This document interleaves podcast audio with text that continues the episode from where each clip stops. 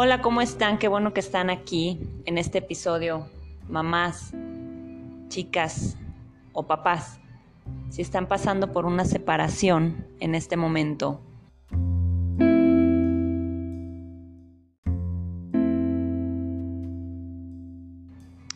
Y tienen miedo, se preguntan qué van a hacer, cómo le van a entrar a esto de, de la separación. Vamos a platicar, está aquí con nosotros un buen amigo, él es Alejandro Cervantes, es abogado. Amigo. Hola, ¿cómo estás Miriam? Buenas tardes, muchas gracias por la invitación. Y pues sí, es un tema ahorita muy ordinario en la actualidad, muy, muy vigente, ¿no? Y muchas gracias y pues estamos a, a la orden. Gracias, Alejandro. Eh, a ver, yo les quiero platicar, porque seguramente puede ser el caso de muchas mujeres, ¿sí? O de hombres también, quizá. Eh, yo tengo un hijo menor y vivía con mi pareja, pero llega el momento de la decisión, ¿no? Donde nos vamos a separar. Pero entonces llega este asunto de los miedos no sé qué voy a hacer, no sé, no me quiero meter en problemas, no me quiero pelear, qué será lo mejor, me quedo, me separo. Yo creo que es una de las de las dudas, ¿no? que aborda. ¿O tú qué opinas, Alejandro? Fíjate que en mi experiencia que he tenido, uno de los dudas muy frecuentes o, o de lo que yo he visto que ha habido un problema es que siempre pues es un tema muy personal, pero se mezclan las emociones con la realidad. Yo creo que cuando se toma una decisión así es porque ya venía poco a poco pues desgastándose esa relación, ¿no? Y que gracias a Dios pues existe un fruto que es pues, un hijo o hijos, dependiendo de lo que fuera. Y es donde creo que tenemos que partir, determinar la separación de lo personal legal y emocional. Me ha tocado a mí ver casos o ver asuntos donde es muy difícil separar lo emocional de la realidad jurídica. Creo que a veces la realidad jurídica no es tanto la problemática, es más bien las emociones que todavía están ganando. Y creo que ahí es un punto muy importante que se pudiera platicar poquito más. Entonces, a ver, estoy muy enojada, me peleé. Quiero quiero mandar todo al carajo. ¿Qué hago? ¿Corro? ¿Cómo, sé? ¿Qué, hacer? ¿Quién me dice? ¿Qué, es el siguiente paso? Mira, el, el siguiente paso es esto. Yo les voy a poner un ejemplo que me gustó a mí que me ponían en la facultad. Era, cuando tú te casas, vamos a pensar que estuviste casado o que no te casaste pero vivías con la persona y tuviste un hijo. Dice, hay que verlo como una sociedad. Cuando inicias una sociedad de una empresa o un negocio, normalmente inicias pensando pues que va a ser lo mejor del mundo tu negocio. En este caso, pues igual, cuando tú te juntas con una pareja o tienes una relación y tienes un hijo, un fruto de eso, pues tú te imaginas lo mejor, ¿no? Cuando en su caso tu empresa fracasa, automáticamente te piden que separes o rescinda lo que es la empresa. Igualmente aquí. Yo creo que soy un poquito frío, pero las decisiones que debes de tomar son decisiones enfocadas a lo puro área jurídica, o sea, quitando todos los obstáculos emocionales, que es a veces lo que no nos impide tomar decisiones. En este caso, la primera decisión sería cuál, el bienestar de los hijos, que es lo primordial. Y no mezclar un bienestar de los hijos con el bienestar material, que también a veces es una problemática donde caemos. En mi caso personal les diría que hay veces que nos valentonamos con la cuestión de los hijos y escondiendo la cuestión material. Muchas veces lo, el tema es no me quiero separar de mis bienes, no de mis hijos. Entonces es ahí donde tenemos que encontrar el entorno de cada cosa, ¿no? Como separados departamentos, ¿no? El primer bienestar es que tus hijos tengan una fortaleza y un patrimonio para sobrevivir. es lo que yo creo. Y el segundo es que para mi punto de vista que cuando existe un hijo hay algo pues que te une a la persona. Entonces yo creo que es bueno si partimos de ahí pues buscar lo más tranquilamente posible esa separación o esa tranquilidad porque pues siempre vas a tener que verlo, ¿no? Ya sea que las autoridades te obliguen o sea que tú mismo quieras tener un acuerdo, ¿no? Que en último de los casos de todos modos vas a seguir viendo a la persona, ¿eh? Así es, aunque no, aunque no queramos. Bueno, eh, les estaba platicando, entonces mi caso fue así, yo no estaba casada. Teníamos muchos problemas, decidimos entonces ya separarnos. En mi situación tenía yo mucho miedo porque desafortunadamente el abogado tiene una fama muy mal, mal construida porque eh, creemos que solamente nos quiere sacar dinero, que nada más se pierde el tiempo, se alargan los procesos y ese era uno de mis miedos. Ese era uno de mis miedos, entonces yo eh, por eso me tardé, digamos, en, actuar. Y eh, en un inicio yo estaba por cambiarme de casa, estaba por cambiar de trabajo y el papá de mi hijo me, me dice, ¿sabes qué? Este, hazte cargo tú de acomodarte, ya que te acomodes, yo, yo cuido al niño, no te preocupes. Pero en mi caso yo sí sentía una incomodidad. Decía, es que tiene que haber algo donde diga que estamos llegando que estamos llegando a ese acuerdo y para quedarme yo tranquila. Pero entonces, Alejandro, yo le comento esto al papá de mi hijo y se ríe, ¿no? Dice, ¿cómo? ¿Cómo es que, o sea, qué quieres? ¿Ese papel qué? Entonces al final no hice nada yo. Y esta situación luego a mí se me, se me reviró. Porque como no había nada escrito, como no había un proceso legal ni nada, pues ustedes saben precisamente lo que decías Alejandro de las emociones.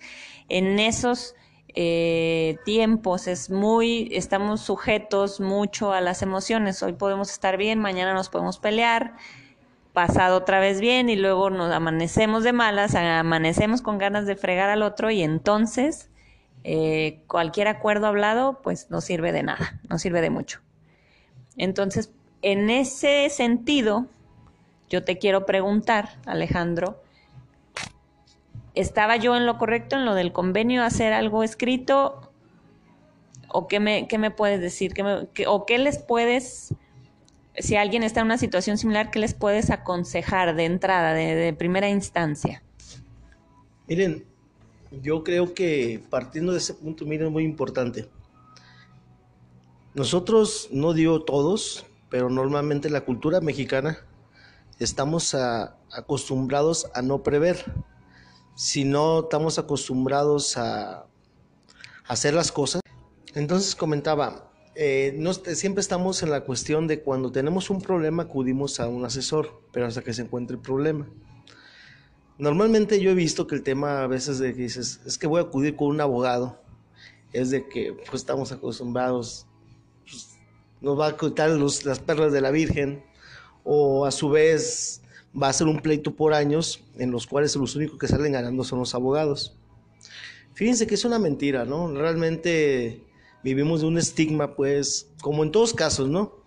Yo en mi caso personal, a mí si me hablan de, de médicos, pues yo puedo decirte, ay, güey, y con un médico particular, pienso que pues me voy a quedar en bancarrota, ¿no? Pero la realidad es que es más desgastante, tanto económicamente como emocional, vivir un proceso ya con el problema que prever.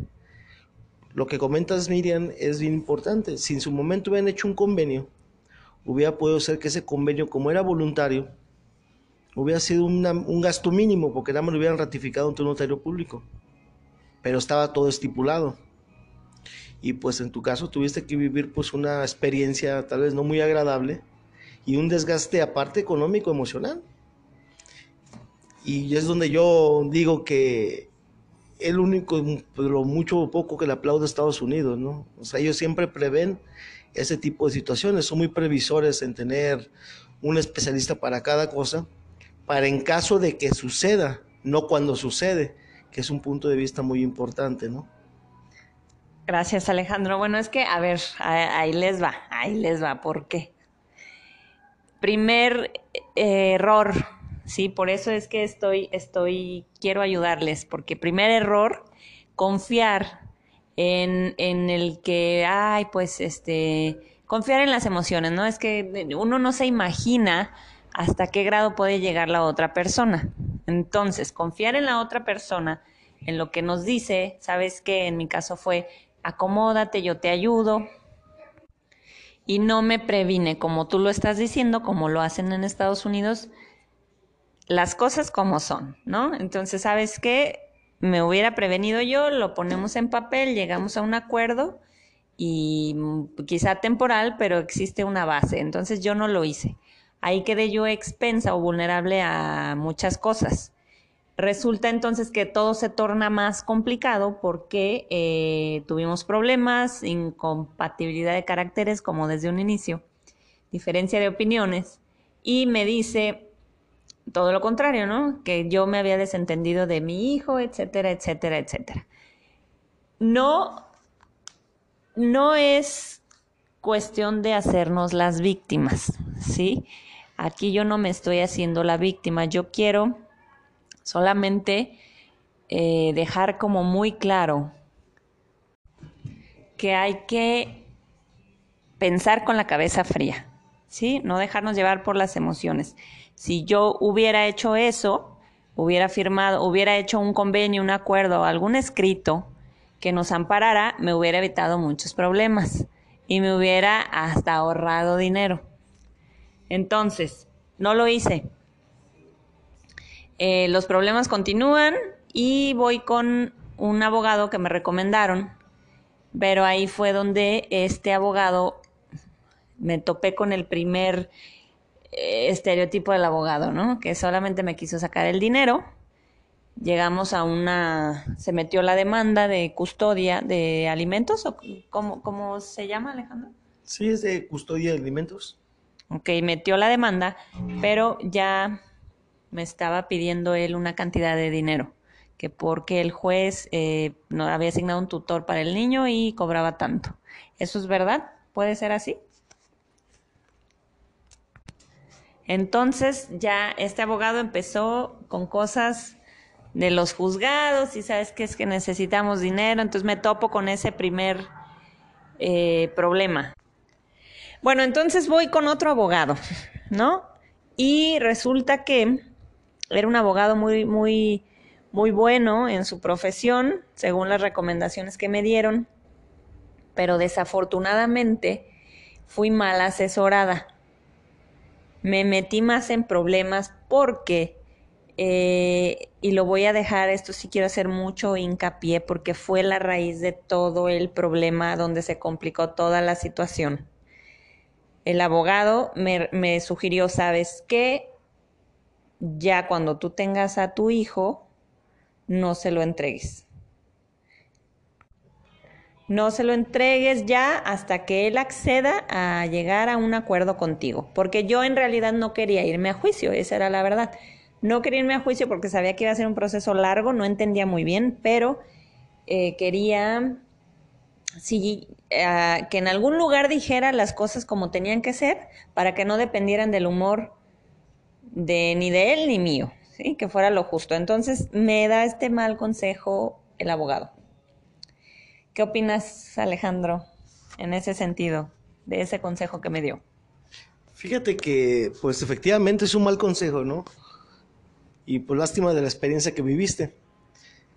Yo creo que las leyes son bien claras. Las leyes siempre buscan el bienestar del menor.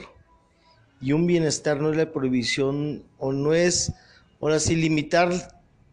Si no me das alimentos, no te lo permito ver.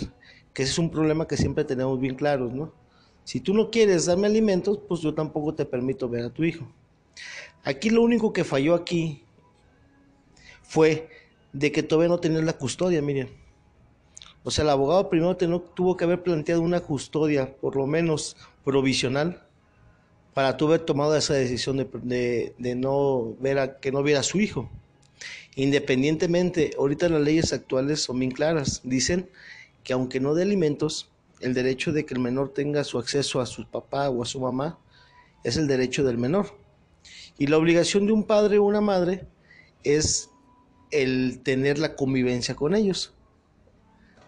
Entonces, ahora, de acuerdo al mensaje que, o, a la recomendación que te dio el, el, abogado, pues si partimos de ahí, pues está todo completamente mal, ¿no? Fue el mismo recomendación que te hubiera dado cualquier vecina, ¿no? Esa es la realidad.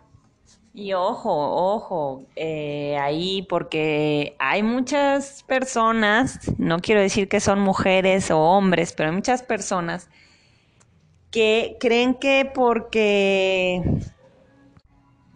que se dejan llevar, se dejan llevar por el orgullo y dicen, ¿sabes qué? Ya no te lo voy a dar. Y juegan como si el niño fuera un objeto o un juguete, los menores, y resulta que no, esto que me estás, esto que nos comentas, Alejandro, pues en sí es un derecho del niño. No podemos, señoras, papás, no podemos privar a los hijos de ese derecho. Ya no es que si nosotros queremos, nos enojamos, estamos encaprichados.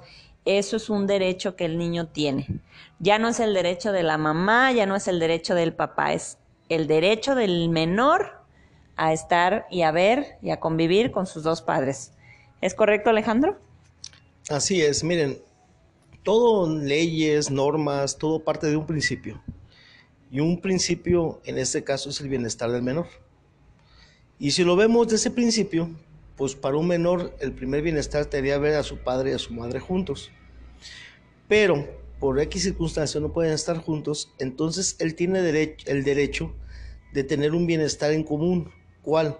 De una sana convivencia tanto con su padre como su madre. Y que no sea condicionante, pues fríamente se oye pues a la moneda, ¿no? O fríamente se oye al humor que amanezca el padre o la madre en ese día, ¿no? Al que me hicieron enojar, o peor todavía, cuando existen ya una pareja de terceros, a depender del humor de la pareja de su, de su mamá o de su papá. Entonces, si lo vemos de esa manera, dicen que dos y dos son cuatro, ¿no? Igualmente es el derecho del, menor. Él tiene que tener su bienestar con su padre y con su madre, claro, de acuerdo a las circunstancias de cada uno.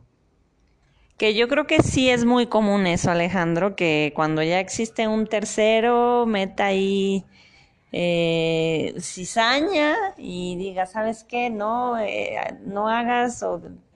Entonces, como dices, tenemos que actuar con la cabeza fría, las leyes son muy claras y en mi caso es lo que debí de haber hecho. ¿Sí? Desde un inicio, asesorarme, asesorarme con una persona, con un especialista. Asesorarme bien y hacer las cosas conforme a la ley. ¿Es correcto? Así es. Es donde volvemos, ¿no? Es mejor prever que cuando tengas el problema actuar. Uno de los puntos muy importantes es, normalmente escuchamos que el derecho es muy interpretativo, pero de acuerdo a los derechos y obligaciones sobre un menor, es tajante. ¿eh? Por eso lo comparo mucho con las matemáticas. Cualquier situación, cualquier resultado jurídico, una sentencia, lo que ustedes me digan, todo va a caer favorable a que todo el bienestar del menor o de los menores sea el adecuado. Olvidémonos qué piensa el papá, olvidemos qué piensa la mamá.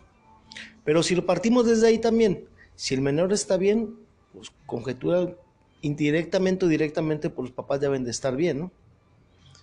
Pero pues sí tenemos que hacerlo, como decías Miriam, este, con la cabeza fría, porque con la cabeza, con las emociones, pues se toman diferentes. Y más, cuando el abogado también se presta eso, ese es uno de los problemas que también yo he visto, es que también tienes que ver del lado humano, ¿no? El lado humano es muy importante en esta situación de juicios.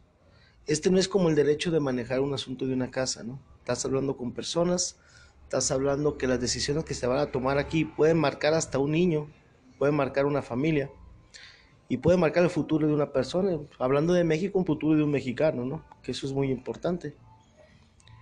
Yo creo que por eso tantas separaciones, tantos problemas, tantos fracasos, han traído la crisis, la crisis, pues ahora sí, del interés de vivir aquí en México, porque estamos perdiendo valores. Entonces, todos tenemos que asumir nuestra responsabilidad. Uno también como asesor tiene que asumir su responsabilidad de no mal encauzar para poder ganar un beneficio económico eh, una decisión que no son reales, porque a lo que me comenta Miriam, lo que la primera decisión que le dijo el abogado, pues no es cierto. No puedes condicionar unos alimentos con una convivencia. Las leyes son bien claras y un juez de todos modos, lleves un juicio o no lleves un juicio, se va a determinar eso. Y pues es lo que empiezo a creer. Y hablando de, de humanos, abogados humanos, vaya que tú eres un abogado humano, Alejandro.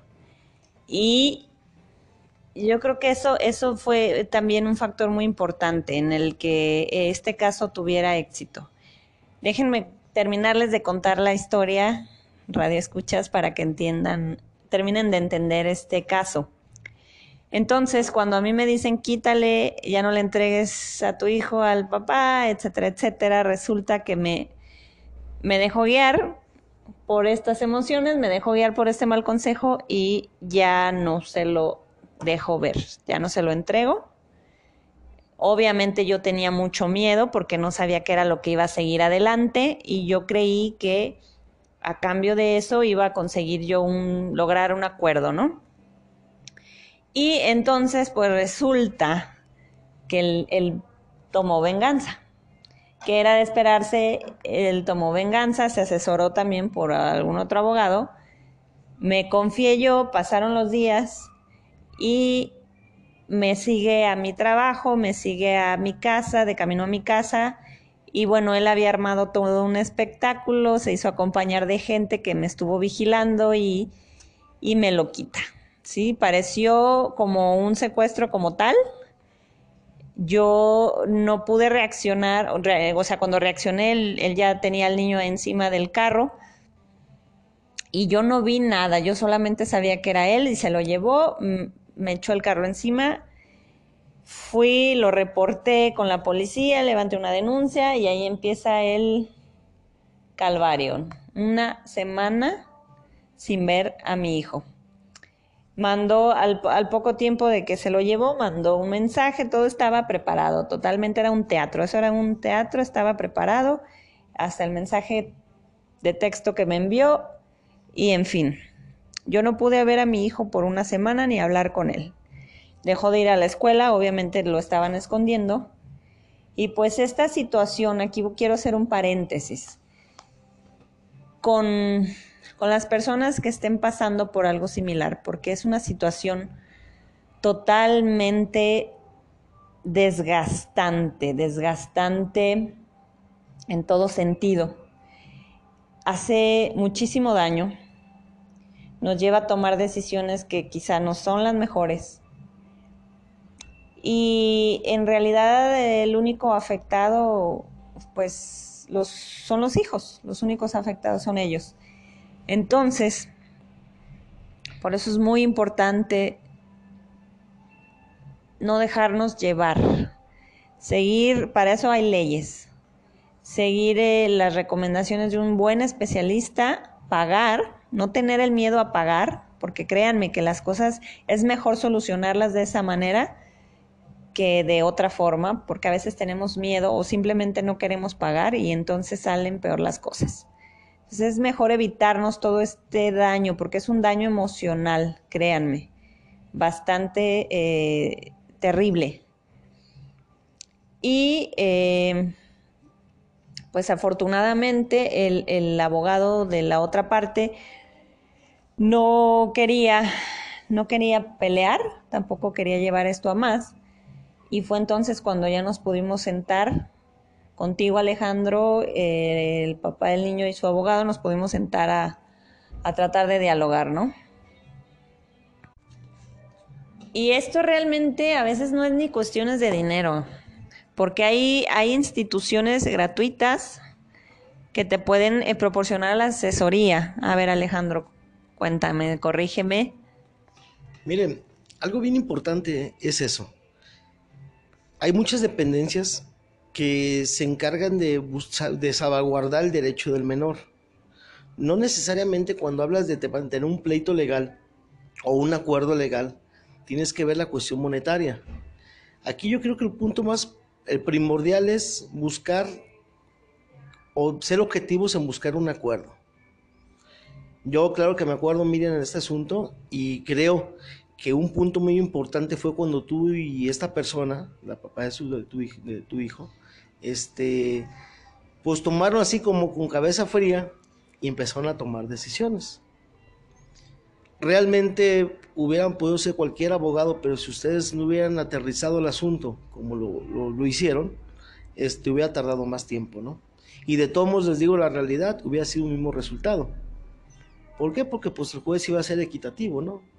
Aquí el juez no busca quién es más ni quién es menos y menos limita la cuestión de que quién tiene mejor posición, tanto social, económica, no.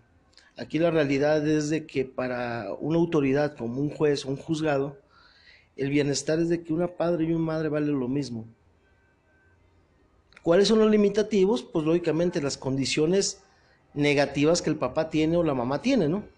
Pero eso no depende de una, de una economía o no depende de una forma moral, de una religión, de una etnia, no depende de eso. Depende más bien de un actuar de cada una de las personas, ¿no? ¿Cómo qué? Pues de que sean nocivos cada una de las personas dentro de su forma de vivir diaria. Y yo eso de ahí sí parto, ¿no? Que fue muy importante que después de toda esa emoción que vivieron negativa, como que llegó un momento, aterrizaron los pies y dijeron, hasta aquí, ¿no? Claro, tuvieron que hacer circunstancias como la que te acuerdas, Miriam. Como un ejemplo, irnos a sentar todos con un psicólogo, ¿no? Curioso, pero es real.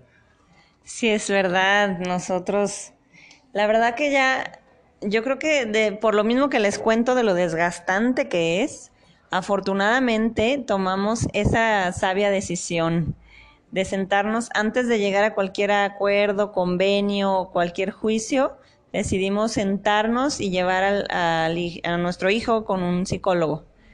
Entonces, tú me contabas el otro día, Alejandro, ¿no? Que esto en tus años de experiencia tú lo habías vivido, este proceso de ir con el psicólogo y sentarte? Fíjate que no, yo te voy a ser sincero, ¿eh? gracias a ustedes aprendí que yo también como abogado tenía que buscar un especialista.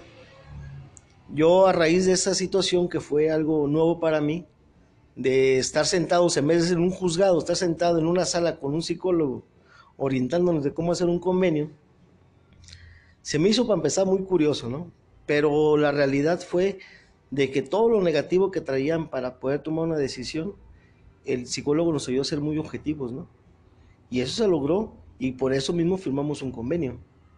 Realmente el último el problema no fue tanto la cuestión de la de la decisión del convenio, sino nada más era estamparlo dentro de una autoridad, que es donde nos tardamos un poquito más.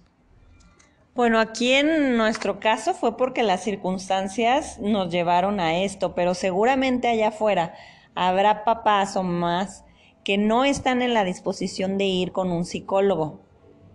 No sé si les ha pasado que muchas dicen, no, ¿para qué no sirve? Entonces quizá no se presten eh, por fuera de algún proceso legal a ir, a acudir con el psicólogo, ¿sí? De todo ahí, en la Villa del Señor. Entonces, eh, pero sí es recomendable, sí es recomendable porque se pueden llegar a acuerdos más rápido y definitivamente eh, lo importante es actuar también rápido, rápido y con la cabeza fría. Em, ¿A qué me refiero con rápido? En, mi caso, lo repito, perdón que sea tan insistente, el haber llegado a plasmarlo en un, en un lugar eh, nos hubiera ahorrado todo este proceso, ¿no? El haberlo plasmado. En mi caso yo no quería pelearme, en un inicio eh, mi intención era pacífica. Para los que quieren pelearse, bueno, ya les dijimos, los niños tienen derechos, antes que nosotros los niños tienen derechos. Entonces, antes de pelearse, asesórense, por favor. Y y ya de ahí vemos, verán, ¿no? Que cuál es el proceso más, más indicado. Pero definitivamente el llevarlo y sentarse con un psicólogo, creo que es muy buena opción. Creo que es muy, muy buena opción. Y al final, bueno, ya se darán cuenta que no es tan terrible. O sea, es un proceso, sí, complicado, largo, desgastante, pero no es. Se puede, tiene solución, vamos, no es que no tenga solución. Pero bueno, Alejandro, ahora me gustaría a mí tocar la parte de cuando estamos negociando, eh, esta parte que, que también seguramente muchos querrán escuchar, la parte del dinero. Sí, porque en México, desgraciadamente, existe la creencia de que la mamá, por ser mamá, simplemente tiene el derecho a llevarse todas las ventajas y todos los beneficios, y esto no es correcto, ¿cierto? Mira, miren, lástima que, bueno, es verdad que los mexicanos vivimos siempre con creencias, ¿no? Y costumbres. Pero una realidad es que ahorita, actualmente, la ley te dice, tiene el mismo derecho un hombre y una mujer. Tan es así que si vemos un matrimonio real o una pareja real, actualmente ambos trabajan y ambos aportan a la casa y normalmente los dos se la pasan afuera y los dos conviven con los hijos, exceptuando, ¿no? Pero es como una actualidad ahorita eso. Entonces, no podemos partir de que como el hijo es menor, en automático se tiene que con la figura de la mamá. Y ahí se llaman jurisprudencias o tesis donde establece de que la figura que se va a hacer la más recomendable va a ser el actuar diario del papá o de la mamá. Quién pueda tener el mejor tiempo, quién pueda tener las mejores condiciones. Y si ambos lo demuestran, pues va a ser equitativamente la cuestión de la convivencia. Como en tu caso, pues si checas, pues estás al 50 y 50. Claro, fue una determinación, pero que esa determinación al último también la pudo haber tomado un juez. Solamente que se demostrara dentro de un juicio, en caso de que fuera litigioso este asunto, el juez valoraría, ¿no? Las condiciones reales, no por la circunstancia económica, lo vuelvo a repetir, no tiene nada que ver la economía, porque muchas veces pensamos, es que el, marido gana más, o la esposa gana más, o la mamá, o, o el papá, en caso de que fueran, no estuvieran casados. Eso no influye, influye en la cuestión de cómo vas a poder dar la convivencia con tu hijo menor. Si tú dices, tal vez yo gano 600 pesos semanales y la otra persona gana, no sé, 5 mil pesos semanales. Normalmente pensaríamos que pues quien tiene mejor tipo de vida es la persona que gana 5 mil pesos semanales. Pero puede ser que la realidad de la vida o con quien tenga mejor armonía el menor sería con la que tiene 600 pesos. Y es donde el juez va a tomar la decisión de buscar una forma equitativa. ¿Para qué? Para prevalecer el derecho del menor, lo que siempre les he dicho, que el menor esté bien, que el menor tenga su convivencia o su, su bienestar emocional. Si no se le pudo dar a través de que sus papás estuvieran juntos, se le dé por lo menos en una convivencia sana, que es lo más importante, la convivencia sana, para que él en su cuestión de estudio, sociedad, de estabilidad educativa, de todo, pues no le afecte el problema de sus papás que eso es lo que el juez siempre tiene que tutelar y siempre tiene que buscar para ayudar. Eh, también quiero yo eh, recalcar aquí que eh, estas instituciones que existen ya apoyan, apoyan realmente, está el Instituto de la Mujer, donde en mi caso fui a también a levantar una denuncia y sí realmente eh, necesitas, necesitas acudir a pedir ayuda. No quedarte callada, pero hacer las cosas por los medios adecuados. ¿Ok? Es muy importante, por favor, ahorita, por ejemplo, en este tiempo de cuarentena, están anunciando en redes sociales y en la televisión que hay líneas directas donde tú puedes acudir a, denunciar, a pedir ayuda y es totalmente gratuito. Pero es tan importante que no nos quedemos calladas, que hagamos algo para salir de esa situación eh, enfermiza o dañina. ¿Sí? Es muy importante. En redes sociales hay, en las páginas oficiales ustedes pueden investigar, pueden meterse. Ahí, ahí Hay mucha información que ustedes pueden consultar, de verdad. Y bueno, antes de seguir, Alejandro, se me pasaba algo, algo que no toqué en un inicio. Cuando yo estaba separándome de, eh, eh, del papá de mi hijo, yo sí me sentía desamparada porque no teníamos, eh, no estábamos casados, no teníamos nada legal que nos uniera. Y yo realmente mi situación sí era complicada porque no tenía un, un, buen trabajo, no tenía una casa, tuve que salirme a rentar. Entonces a mí sí me preocupaba eh, cómo iba a mantener yo a mi hijo. Y me sentí desprotegida en ese sentido porque yo no estaba casada con él. ¿Existe alguna parte en la ley que, que te ampare en ese sentido o, o no lo hay? Sí, mira, claro, que te ampara. Normalmente pensamos que porque no estamos casados no adquirimos ningún derecho o, tampoco no tenemos ninguna obligación. Vamos a partir del punto desde el inicio, que el derecho es del menor. O sea, en este caso vamos a pensar, miren, que tú no tenías trabajo. O vamos a pensar que realmente tus carencias pues eran completamente al 100. Pero la otra persona sí tenía un trabajo, sí tenía una estabilidad económica. La ley dice que es la que tiene obligación de sacar adelante a su hijo menor.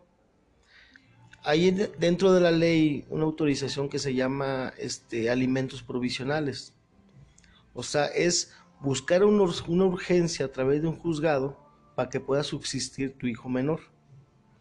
Eso, el tipo de juicio te lo establece, son juicios prontos, son juicios rápidos, para que en su momento se establezca un embargo de un sueldo y puedes llevar a cabo ese, esa necesidad, pues para cubrir esa necesidad de tu hijo. La otra, hay dependencias, tú hablas de muchas dependencias, hay dependencias que hasta te ayudan en caso de que no tengas un solo peso a subsistir mientras se llega un arreglo judicial o mientras en su momento llevas a cabo un juicio. Tú hablabas del Instituto de la Mujer, ahí mismo el Instituto de la Mujer hay psicólogo, hay psiquiatra, hay trabajadora social, hay ministerio público. Yo te puedo mencionar otras varias, está Procuradora Social, está mismo DIF, Jalisco Municipal, está la defensa del menor. O sea, hay muchas dependencias que realmente sí existen, se lo digo como abogado, sí existen, sí ayudan. Y la realidad es de que muchas veces no las tomamos en cuenta. ¿eh? Normalmente una madre o un padre que se queda con su hijo menor no está solo. El problema es de que tal vez la falta de información o la malversación de información a través de lo que escuchamos en la calle, a través de lo que la vecina les pasó o lo de tu familia le pasó, vivimos de eso, ¿no? Pero la realidad es que hay muchas puertas, ¿no? Donde te pueden ayudar y donde no te sientas sola o solo, dependiendo de su caso, ¿no? Porque ahorita hablo yo en forma generalizada, hombre mujer, ¿no? Pensamos, es que se fue la persona que mantiene, sea hombre o mujer, yo ya me quedé sin comer. No, no es cierto. Si te aceptes a la dependencia necesaria o, o, correcta, vas a ver que vas a tener cómo subsistir, cómo comer, sin necesidad de acatar lo que la otra persona quería. Y menos tener el miedo que te vayan a quitar a tu hijo o a tus hijos, dependiendo de lo que sea. Entonces no va de la mano una cosa con la otra, claro, es la falta de mala información. Pero sí existe quién te pueda tutelar tu bienestar y más de tus hijos. Para quienes tengan ese, ese miedo, esa preocupación, bueno, ya nos aclaró Alejandro. Otra cosa muy importante, Radio Escuchas, que les quiero pedir, y no es que lo pida yo, lo pide la ley. Por favor, no les hablen mal a sus hijos de su expareja, por favor, ni de la expareja, ni si de hay un tercero, por favor, porque es muy común que cuando hay un tercero empecemos a, a, a, volcar nuestras frustraciones con los hijos y les empecemos a hablar mal de los papás o de la pareja, etcétera, ¿sí? es muy delicado, es muy delicado porque el niño, eh, los hijos tienen un daño emocional. Entonces esto es delito, ¿verdad Alejandro? Incluso es delito el, empezar a hablarle eh, mal, meterle ideas en la cabeza o ponerlo en contra de los padres. ¿Esto es un delito, Alejandro? Fíjate que ahorita hay veces que acostumbramos que la violencia o la ponemos la violencia sobre cuestiones físicas, ¿no? Normalmente cuando hablamos de que hubo dentro de la, pues, del vínculo de parejas o de vínculo de papá y mamá, que la violencia tenía que ser golpes o tenía que ser maltratos, ¿no? También existe exactamente la violencia psicológica. ¿Qué es? voltear al hijo en contra de las decisiones de su papá y su mamá, con tal de sacar un beneficio, ¿no? En este caso, vamos a pensar que yo por el simple hecho de darle la torre a mi expareja, pues le empiezo a contradecir todo lo contundente, independientemente que sea delito, chequen la cuenta de todas las consecuencias que están haciendo con su hijo. Pero, hablando tajantemente del delito, este puede ser que te lleve una restricción. Si yo esto mismo que estoy manipulando a mi hijo, me lo lleven con un psicólogo y el psicólogo de, este, amerita que mi forma de actuar es nociva con, lo que, con la conducta de mi hijo, puede ser que me restrinjan hasta su convivencia. ¿Por qué? Porque aquí yo me volví un vicio, me volví ahora sí el mal hábito para poder tutelar los derechos de mi hijo menor. ¿Qué van a hacer ellos? Restringirme o prohibirme. Aguas con eso. Pensamos que no es cierto, sí. Por eso hay dictámenes periciales psicológicos o psiquiátricos o de trabajo social donde determinan que mi conducta es la errónea para con mi hijo menor o mis hijos menores. Y eso puede ser a través de lo que yo digo, darle la torre a mi ex con tal de que no se salga con la suya, tajantemente. Y es tan importante también que incluso la familia entera estén, eh, los enteremos nosotros de esto, porque también a veces no es uno, sino los papás, los tíos, los abuelos, quienes en ese afán de, eh, no sé, desquitar su coraje, su frustración, empiezan a hablarle a los hijos mal de la otra parte, ¿no? Entonces sí es muy importante, un tema muy delicado y que se tiene que tratar con toda la familia. ¿Sabes qué? Esto es un problema entre él y yo, el niño no tiene nada que ver, él tiene, él, yo quiero que él tenga la visión de su padre o madre como es, si el padre o madre no es dañino, no tiene algún vicio, etcétera, pues el niño tiene todo el derecho de mantener esa, pues esa visión de su papá, ¿no? O su mamá. Entonces, otra cosa también, eh, la parte de las parejas, ¿no? Cuando ya eh, iniciamos otra relación, es también muy importante tocar, digo, y eso no lo, lo podrá decir a lo mejor un psicólogo, no, no tenemos aquí a un psicólogo invitado, pero eh, entra en la parte que nos acabas de decir, Alejandro, de no ser algo dañino para el menor si no podemos correr el riesgo de perder la custodia. Y en este caso, el, es, el que niño esté en diversos ambientes crea una inestabilidad, el que esté viendo diferentes parejas en poco tiempo, etcétera, sí puede crear este daño, ¿no, Alejandro? Sí, mira, yo voy a dar mi opinión como asesor jurídico. Si vamos a pensar en este caso, voy a hablar de la mujer porque aquí estamos hablando del ejemplo de Miriam, ¿no?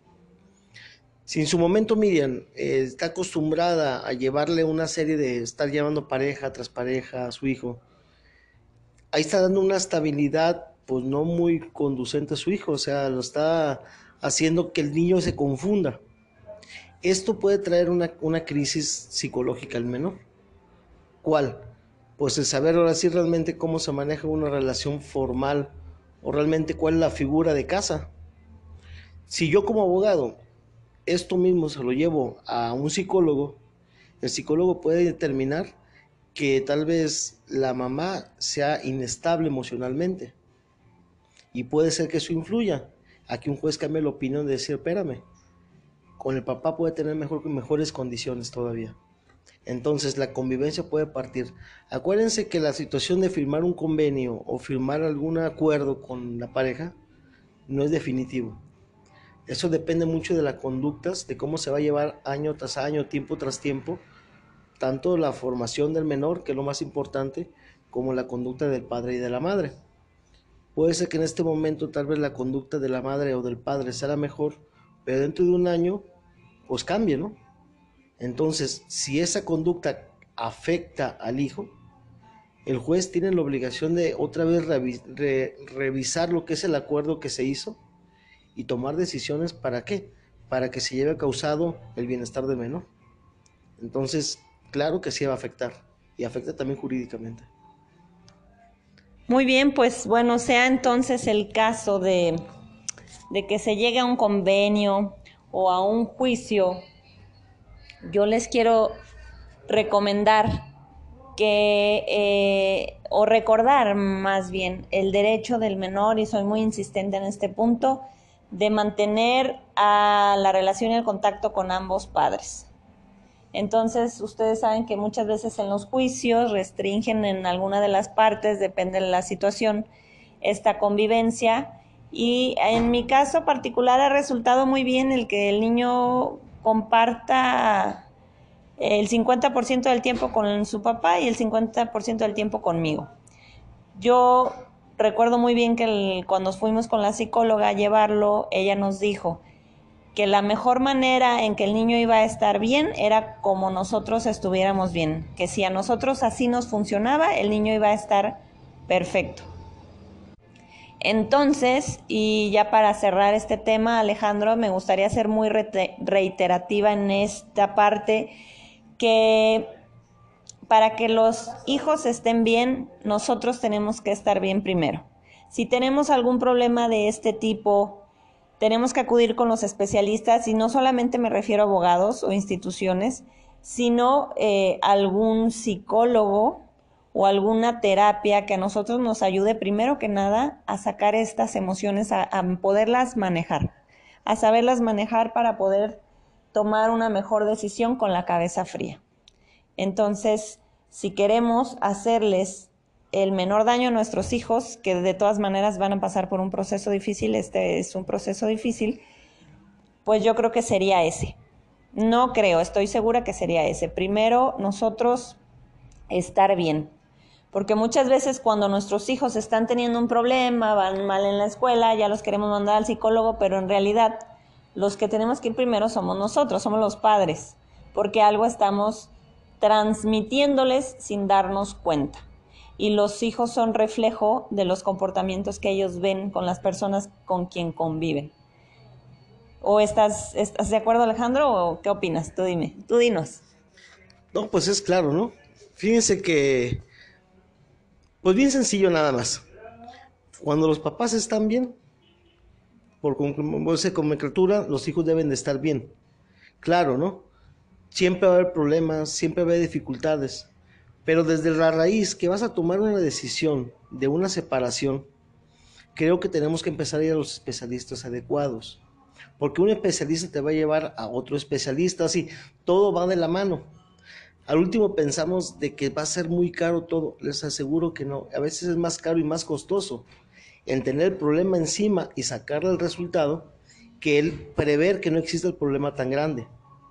Porque pudo ser que en este caso, vamos a hablar directamente de tu caso, Miriam, este, si el psicólogo lo hubieran aterrizado antes que el abogado, y no estoy diciendo que brinquen a los abogados aguas, pero si lo hubieran hecho antes, pudiera ser que nada más al abogado lo hubieran contratado para sentar y plasmar lo que es el convenio.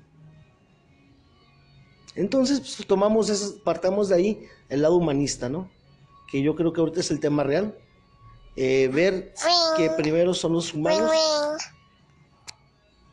más que leyes, ¿no? Y que pues siempre el bienestar. Entonces, pues ahora sí nada más para acabar de aterrizar este asunto. Miren, existen muchas dependencias en las cuales pueden ayudarles a proteger sus derechos. No tengan miedo a acudir con un especialista. Los mitos, hay especialistas de todos, hay gratuitos, los que cobran poquito, los que cobran mucho, los que cobran bastante, los que no hacen nada y los que se hacen cosas. Tanto como en psicología, como en, jurídicamente. En mi caso, pues jurídicamente, creo que cuando acceden las partes, el asunto no tiene que ser caro. El problema es cuando las partes se cierran, cuando los asuntos crecen y automáticamente se vuelven claros. Si los asuntos los vuelven ya nada más meramente jurídicos y le quitan la situación emocional, se les prometo que cualquier decisión que pudieran tomar va a ser decisiones muy rápidas, porque nada más hablarían directamente del punto y no mezclarían las emociones del por qué yo o por qué tuvo que ser él. O por qué tuvo que pasar, ¿no? Y pues es lo que yo pueda compartir, Miguel. Alejandro, te agradezco mucho por, por compartir todo esto. Eh, Radio Escuchas, escríbanos al correo y Alejandro, tu teléfono es. Y bueno, espero les haya servido estos consejos. Cualquier duda, eh, por favor, de verdad, investiguen, investiguen. Hay muchos medios, hay mucha información, pero no están solos. Lo más importante es que no están solos. Gracias, nos escuchamos en el próximo episodio.